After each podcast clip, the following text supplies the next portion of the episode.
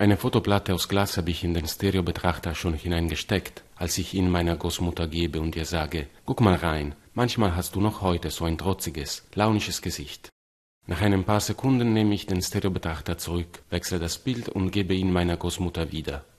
Diesmal soll sie ein idyllisches Familienbild sehen. Jahr 1917, sie knapp ein Jahr alt, ihre Mutter, ihr Vater und ihre Geschwister vor der Tür ihres Ferienhauses irgendwo in Ligurien.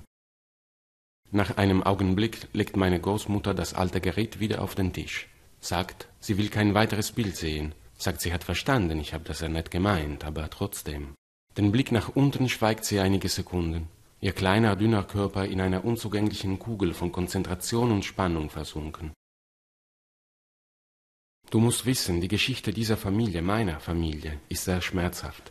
Es ist die Geschichte von einer Familie, die alles verloren hat, von Menschen, die zu früh gestorben sind, die sich umgebracht haben, die ohne was zu sagen weggegangen sind, die verraten und betrogen haben. Du kennst alle diese Geschichten nicht und ich will sie dir nicht erzählen. Dann küsst sie mich auf die Wange, setzt sich in ihren Sessel von dem Fernseher und schlägt ihr Buch auf, als ob es nichts gewesen wäre. Und ich muss mich an einen Tag erinnern, als die Großeltern den Kellern aufgeräumt haben und mehrere Kisten mit alten Briefen, Dokumenten, Bilder weggeschmissen, teilweise sogar verbrannten. Ich, junger, aufgeregter Historiker, sagte, das könnt ihr doch nicht machen, es ist doch wichtig, alles aufzubewahren. Plötzlich starrt mir meine Mutter in die Augen und sagt, sie, die sonst nie mit Worten und Erklärungen karg war, hör auf, du hast einfach keine Ahnung, wovon du redest. Daran gewöhnt, in Archiven und Bibliotheken Dokumente zu interpretieren, Geschichten aufzubauen, zu erklären, zu fälschen, ist jener Teil meiner Familie ein Mosaik, von dem ich weder das Muster, noch die Konturen, noch die Farben klar erkennen kann. Und deswegen biete ich mir die pseudophilosophische Erklärung an, es sei nur in Bezug auf mich gerade ihre Unauflösbarkeit der Sinn dieser Familiengeschichte.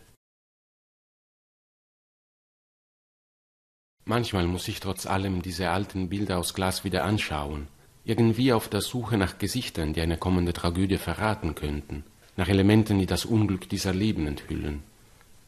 Es ist aber keine Familiengeschichte, es sind nur die Fotos eines Verwandten, welcher eine große Leidenschaft für Schiff- und Spaziergänge hatte. Eine scheinbar glückliche Familie am Strand, wenige Wochen nachdem Italien in den Ersten Weltkrieg eingetreten war. Die Eröffnung des Familienladens in Genua, Spielzeuge und Haushalt waren. Ein Tanzfest in der Provinz. Ein schnaubendes Auto im Jahr 1909. Meine Großmutter, als sie noch keine war. Genua und ein Angler.